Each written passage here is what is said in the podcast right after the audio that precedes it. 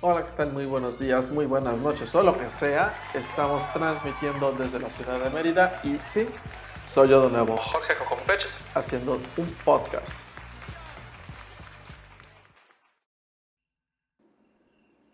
En la emisión anterior explicamos los distintos estilos de podcast existentes. Hoy traigo un tema medular para ello. ¿Cómo armar un podcast? Parte 1. El guion. Más allá de los requerimientos técnicos importantes en la medida de las cosas, debemos tomar en cuenta cómo estructurar nuestras ideas. Toma un segundo y siéntate a escribir un guion. Es la esencia de tu audio. Pero, ¿qué es un guion? Tomando el concepto de la RAE, es un escrito que sirve de guía. Te llevará de un punto A a un punto B. Entre estos puntos debes plantear el problema, un nudo, el momento del clímax y el final. Los siguientes pasos se van adaptando conforme a la voz. La primera vez es difícil.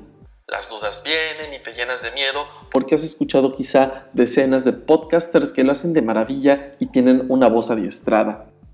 Ellos, al igual que tú y yo, comenzaron sus pininos mejorando considerablemente. Escúchate una y otra vez.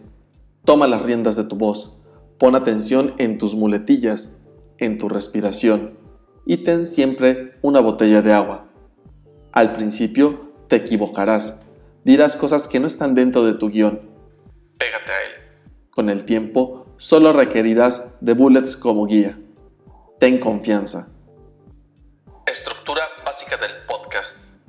Sencilla y medular. Toma nota. Presentación. La gente debe saber quién eres. Algo ligero. Di tu nombre. La gente generará confianza y sabrá quién eres.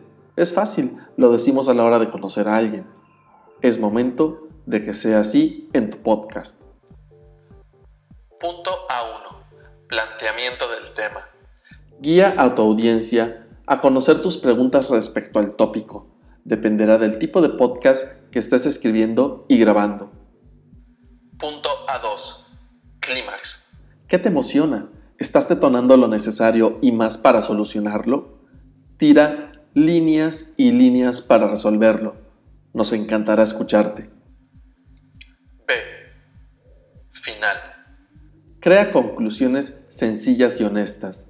El peso de este formato reside en la parte medular de tu sentir sobre toda la historia de viva voz. Y así has llegado de un punto A a un punto B. Ventajas y desventajas de escribir un guion. Empezaré al revés.